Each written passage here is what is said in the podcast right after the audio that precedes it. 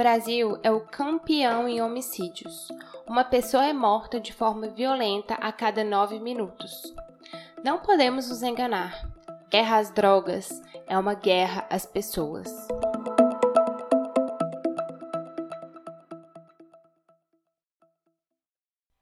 Está começando o Corescast, um programa do Cores da Saúde. Eu sou a Jennifer e falo diretamente de Maceió, capital do estado de Alagoas, e hoje vou conversar com vocês sobre essa personalidade incrível que é Ilona Zabo. Uma voz importante quanto ao assunto é uso abusivo de álcool e drogas e a autora da frase que se tem no início do podcast. Podcast de hoje, decidimos falar sobre essa personalidade porque ela está ativamente engajada quando a temática combate às drogas. E dia 20 de fevereiro é o Dia Nacional de Combate às Drogas e ao Alcoolismo. Assim, decidimos trazer um pouquinho mais dessa mulher tão inspiradora para vocês conhecerem. Enfim, vamos ao que interessa. Ilona Zalbo é uma cientista política brasileira, conselheira, especialista em segurança pública e política de drogas, cofundadora e presidente do Instituto Igarapé, que produz pesquisas, tecnologias e propostas para políticas públicas nas áreas de segurança pública. Ela também é mestre em estudos internacionais pela Universidade de Uppsala, na Suécia. Ilona ainda é escritora, pesquisadora, co-roteirista do documentário Quebrando o Tabu e colunista da Folha de São Paulo. Ufa! A gente pode ver que ela entende muito do assunto, não é? Então vamos conhecer um pouquinho mais dessa personalidade tão importante. Ilona tem 44 anos, é mãe e casada.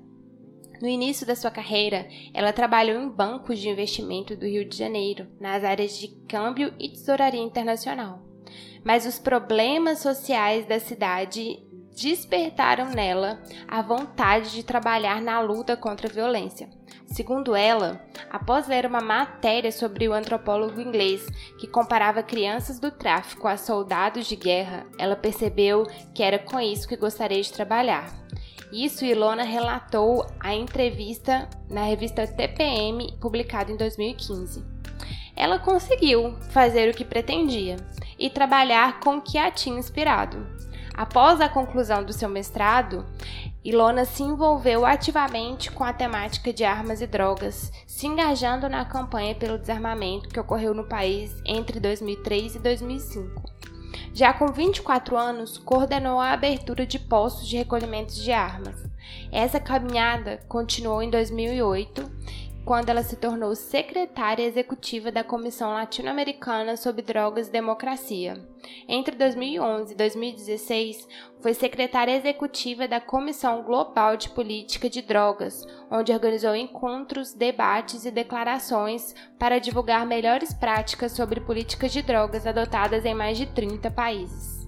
E essa paixão por tornar o mundo melhor foi expressa em sua apresentação em 2015 no TED, uma plataforma que reúne palestras de personalidades mais relevantes nas mais diversas áreas, em que Ilona conta que abandonou a carreira bancária para tentar tornar o mundo um lugar mais seguro e, no percurso, se tornou uma diplomata da sociedade civil.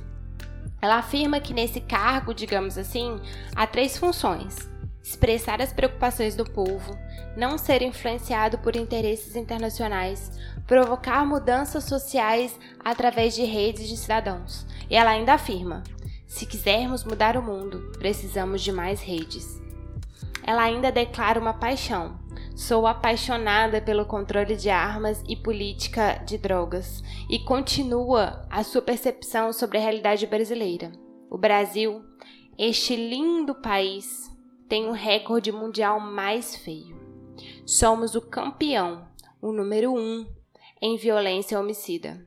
Uma em cada dez pessoas mortas ao redor do mundo é brasileira.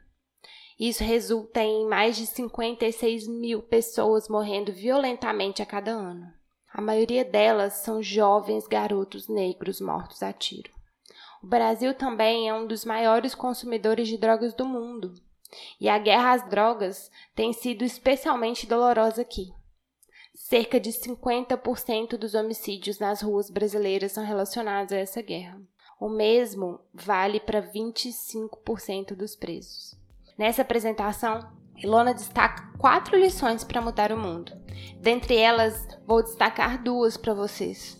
Não subestimar seu oponente, no sentido que é preciso conhecer o que você está enfrentando, ainda mais quando se trata do combate às drogas.